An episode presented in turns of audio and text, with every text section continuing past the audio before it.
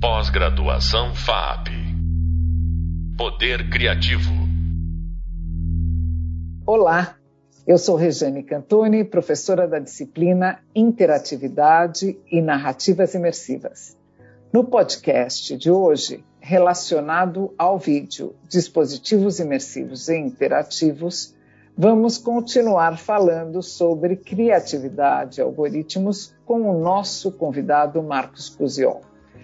Marcos Cusiol é engenheiro e pesquisador do Instituto de Estudos Avançados da Universidade de São Paulo, é desenvolvedor de games, sócio fundador da Perceptum Software, foi gerente do Núcleo de Inovação do Itaú Cultural e agora pesquisa e desenvolve principalmente games, realidade virtual, comportamento artificial e arte e tecnologia. Durante o podcast, Marcos Cusiol descreve como desenvolve a pesquisa em sistemas de inteligência artificial. Oi, Marcos. É, Olá, continuamos essa conversa e agora aprofundando na história da pesquisa, como se faz uma pesquisa nessa área, né? Quais são as estratégias? Como que você é, desenhou esse esse roteiro? Porque uma pesquisa é uma viagem, né? Então, como que você montou o seu roteiro de viagem? Uh, sim, é, é, um prazer falar sobre o assunto. É, na verdade, essa é uma pesquisa investigativa. Ela não é uma pesquisa de levantamento de uh, informações teóricas, não. Embora ela também dependa de informações teóricas, uh, mas o principal da, dessa pesquisa é o lado prático, é o algoritmo funcionando, é o, é o desenho do algoritmo, é a escrita do algoritmo, o teste num computador uh, de grande poder de computação e, nesse sentido, ela vem se desenvolvendo com uh, o desenvolvimento do algoritmo. O algoritmo que eu uso uh, como base é o, o, algoritmo chamado de redes generativas adversárias, em que você tem duas redes, é, são dois algoritmos diferentes, tentando competir um com o outro, um pouco na linha do, do que falamos no podcast passado do teste de Turing. Um deles tenta enganar o outro, dizendo que está dando soluções que não são deles, que são soluções que poderiam pertencer a um, a um grupo de uh, dados que o algoritmo que faz, que chamado discriminador, é, avalia. Na verdade, assim, tem um, uma rede que chama rede discriminadora, e uma rede que é a rede generativa. A rede generativa gera um monte de resultados, vários resultados, uh, soluções para um problema específico. E o discriminador compara esses resultados com uma base de dados de resultados reais. Né? Uh, e chega num momento em que ele passa a ser enganado pelo, pelo algoritmo generativo. É, e esse é o momento, se a gente comparar com o teste de Turing, esse é o momento que, opa, deu certo. Deu aqui algum resultado que parece fazer parte de um grupo de resultados reais. Para dar um exemplo, para não ficar muito na teoria, é, esse tipo de algoritmo é, por exemplo, é, utilizado para gerar imagens de pessoas, fotos de pessoas que nunca existiram. O discriminador compara com uma série de fotos reais e o gerador, o, o algoritmo generativo, vai criando fotos de pessoas aleatoriamente até que chega em algum momento que é, ela passa por uma pessoa real para o discriminador. E é claro, é mais complexo do que isso, porque o discriminador vai dizendo: olha, essa foto não está boa, tem, tem coisa errada aqui, essa aqui não. E, e o, o, gerador ele vai sendo treinado por isso. Né? É um algoritmo muito interessante que, que une duas características uh, fundamentais da inteligência artificial, que é o reconhecimento de padrões, saber se aquilo é uma foto de uma pessoa, nesse exemplo que a gente viu, mas pode ser qualquer outra coisa, e a busca por soluções. Então, é um, é um algoritmo interessante. E a ideia da pesquisa é, é evoluir um, um, algoritmo desse tipo para a criação uh, de obras artísticas que não são criadas por uma pessoa, mas sim pelo algoritmo e quem vai julgar, além do discriminador, claro, se as obras têm alguma criatividade ou não, é um, um grupo de especialistas humanos que não vão saber se o, o resultado que eles estão vendo vem de um algoritmo ou vem de uma pessoa. Promete só, ser interessante. Sim, só lembrando que um algoritmo é um conjunto de instruções lógicas e que, é, surpreendentemente, é, quando a gente vê os resultados, sobretudo nesta ideia que você, nesse exemplo que você trouxe, que é do da rede que é, cria retratos que são similares às pessoas, é, realmente é impressionante, porque qualquer imagem que eu vi, eu poderia jurar que aquela pessoa é uma pessoa real, com cicatriz, com marcas, enfim. Você também falou do uso de um grande computador. Essa é uma história interessante, porque a gente sabe que a história do computador inicia com grandes máquinas e todo o processo de é, evolução da tecnologia envolve a diminuição e a popularização dessa tecnologia para que todos nós possamos é, ter acesso e, inclusive, fazer podcasts. É, mas neste caso você precisa de uma máquina de grande, de grande porte e você pode explicar por quê? Acho que é interessante. Sim, claro. É, só adiantando que o, o, o tamanho físico não, não, diz muita coisa, não. É só para dar um exemplo, a máquina que ganhou o, aquela série de partidas de xadrez do Kasparov, o Deep Blue, era um computador que era um, um armário grande, muito maior que uma geladeira.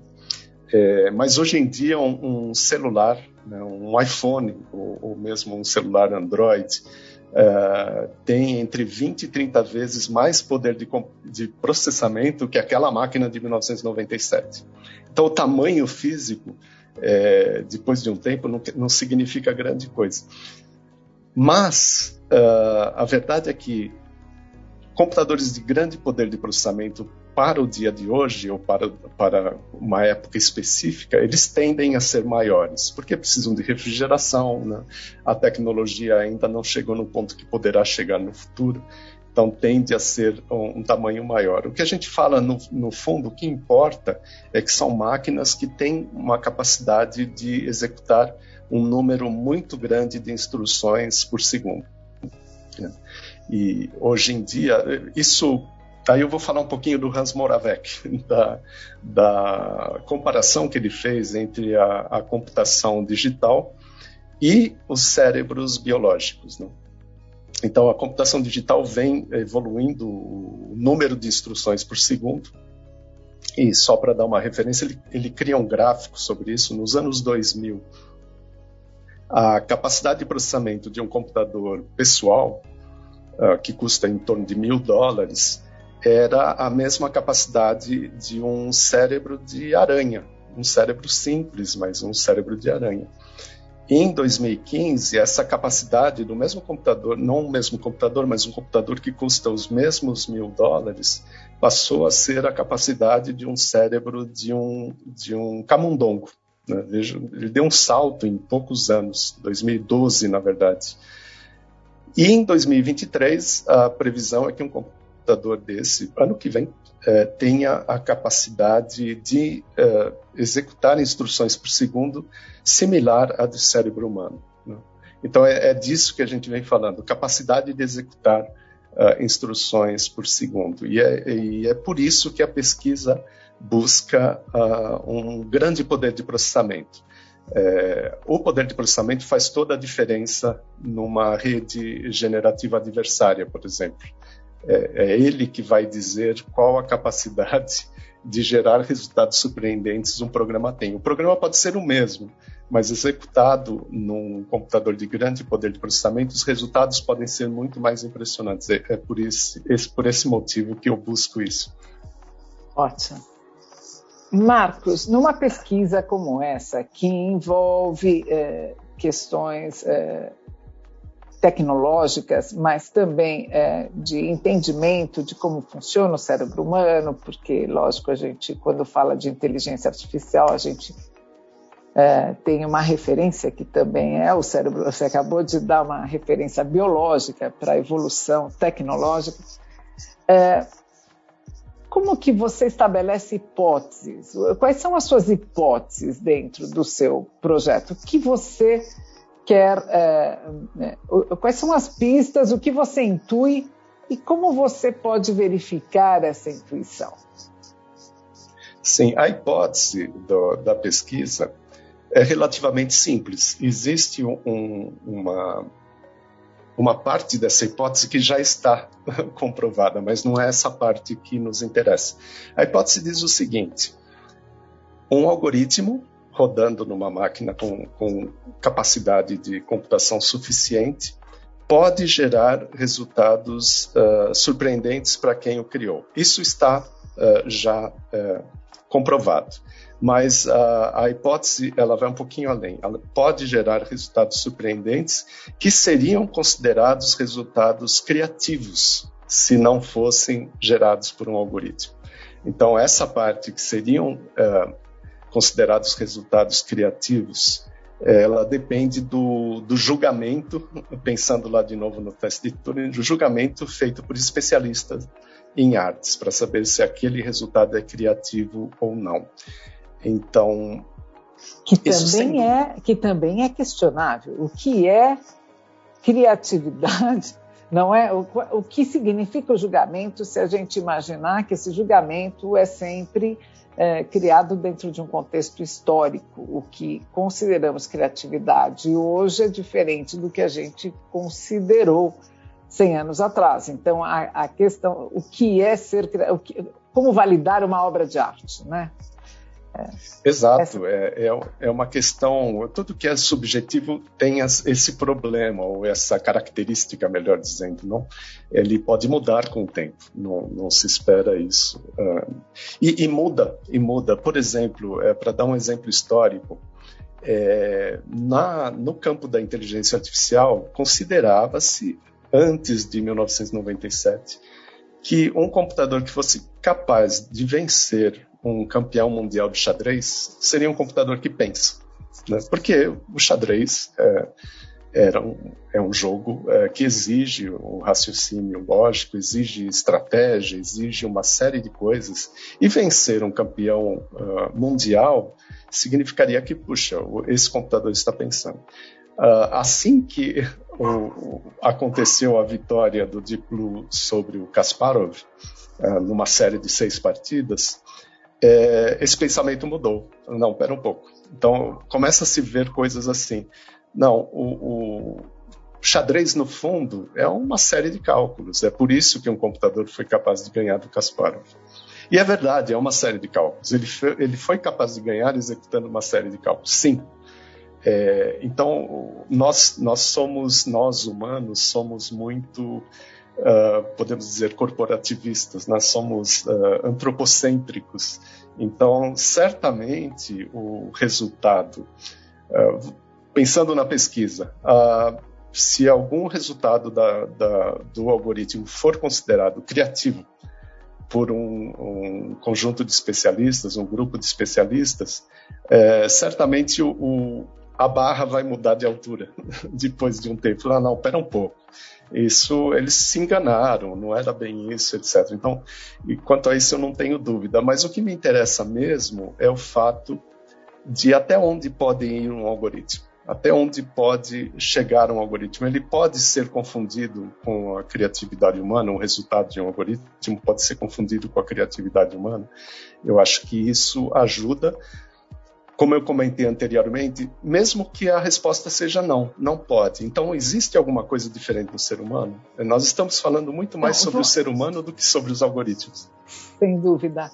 Bom, nessa linha, se a gente pensar que inteligência pode ser definida como capacidade de, de ler padrões e resolver problemas, né? um computador faz a mesma coisa e você acaba de descrever como opera o algoritmo é, dentro da pesquisa é exatamente isso, né? Ele propõe, um propõe padrões e o outro checa ah, a, o que é comum, o que é, é senso comum, digamos assim, né? Aquilo o que, que é convincente. Seria, é, o que é convincente a partir de um conjunto, uhum. é, né? De, uma, de, um conjunto de referência, porque convincente Sim. é a partir de uma experiência anterior, de uma memória, né? Uma memória. Que é exatamente o que nós fazemos, não? Exatamente. Sim.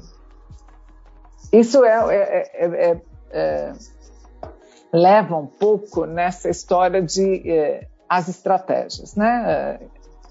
Quais são as estratégias? Porque numa pesquisa como essa, nós estamos, você mesmo acaba de falar, a gente está se olhando no espelho como a mente humana funciona, como nós tomamos decisões, lemos padrões e, e é, encontramos soluções para problemas.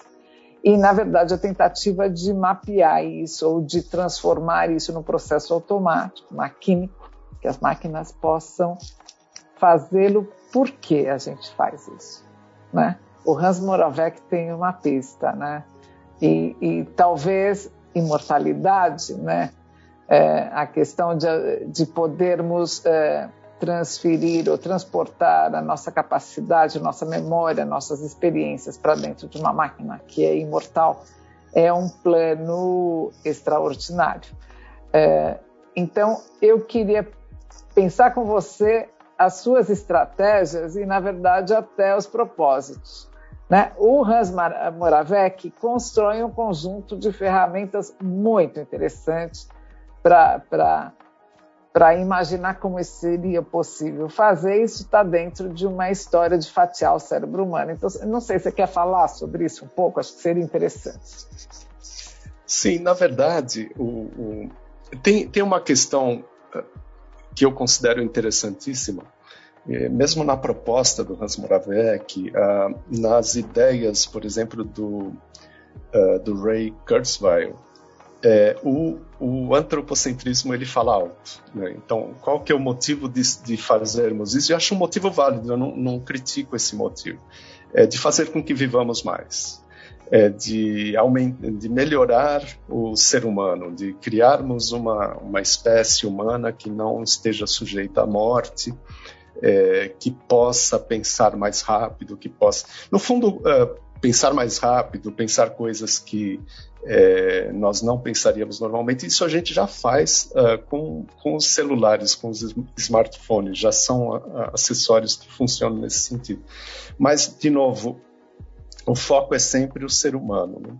Uh, eu, eu, tenho um, um, um, ponto de vista, e eu não, não quero invalidar esse, esse lado, eu acho importantíssimo e torço para que seja real. Mas o meu ponto de vista é, vem de uma, de uma pergunta que surgiu por conta da, do teste, do jogo de imitação, do teste de Turing. Né? Ah, o teste é para saber se um computador engana um juiz se que ele é um humano e não um, um computador. Isso já tá, traz embutido no raciocínio, e está tá muito no raciocínio do Moravec e do Kurzweil, que quando chegar no ser humano, né, ou quando melhorar o ser humano, é, é o limite de um computador. Eu penso um pouco que talvez o ser humano seja uma referência muito baixa. Um computador ele pode trazer talvez uma inteligência muito superior à de um ser humano para algumas questões, Uh, como, como vem mostrando historicamente, por exemplo, na questão do jogo de xadrez, no jogo de Go, no, no Jeopardy, o IBM Watson uh, responde melhor que os seres humanos. Então, por que limitar no ser humano? Né? Mas aí as pessoas falariam para você, eu tenho que fazer um pouco esse papel do advogado ah. aqui falariam para você, ok, mas isso são tarefas dedicadas. Aquela Sim. máquina faz somente isso e nós não funcionamos, nós não somos máquinas biológicas dedicadas. Então, é, só para te provocar. Sem dúvida, sem dúvida. Essas máquinas fazem especificamente uma das coisas, mas fazem, não? É, e vem evoluindo numa velocidade impressionante. Então, de novo, é, é uma máquina dedicada, sim, mas quando nós dizemos, mas não fazem coisas que nós fazemos, então voltamos no antropocentrismo. O que vale é a nossa referência. Não? E o que eu estou colocando é justamente o contrário. Uh, deixa uma máquina criar, se é que ela pode criar. o que vem daí? Né? Talvez coisas que nós nem, nem seremos capazes de julgar se são criativas ou não. Talvez pensamentos que nós nem sejamos capazes de, de julgar. Mas, mas é uma diferença de pensamento que eu acho, eu acho importante. Não, não se prender tanto no antropocentrismo. Importante contemporâneo, se a gente pensar que a arte contemporânea hoje ela se direciona para projetos de arte generativa, com a ideia do NFT, com a ideia do blockchain, um tipo de trabalho, um tipo de obra de arte que foi, que, que, que inaugura né, no início do, com, o computador. Né? É claro que existe arte generativa antes do computador, mas com o computador nós temos exemplos dos anos 50 em diante. Então, essas obras, anos 60, essas obras hoje estão ganhando uh, exibições, uh, uh, estão sendo vendidas, estão em leilões e, e, há uma procura, estão sendo colecionadas por museus importantes. E a arte generativa é isso, é a arte produzida por um algoritmo. Ela é o algoritmo muito bem, está desenhado em princípio, né, está desenhado naquele momento. A inteligência artificial não tinha, é, não estava no momento que está hoje, mas aquele algoritmo está desenhado para produzir coisas e a emergência é o que torna o projeto em arte generativa é, válido. É, é, é, é, a surpresa. Então, nós temos, de fato, uma história, né, uma, uma longa história. Sem dúvida. E, e, a emergência, como eu disse, tem, tem duas maneiras de olhar a emergência, que é algo que o algoritmo criou por conta própria, essa não é a maneira correta, segundo meu ponto de vista, ou é simplesmente algo que nós não conseguimos prever com, com antecedência. Esse é meu ponto de vista. É, de novo, a limitação do ser humano e não a, a não limitação do, do algoritmo.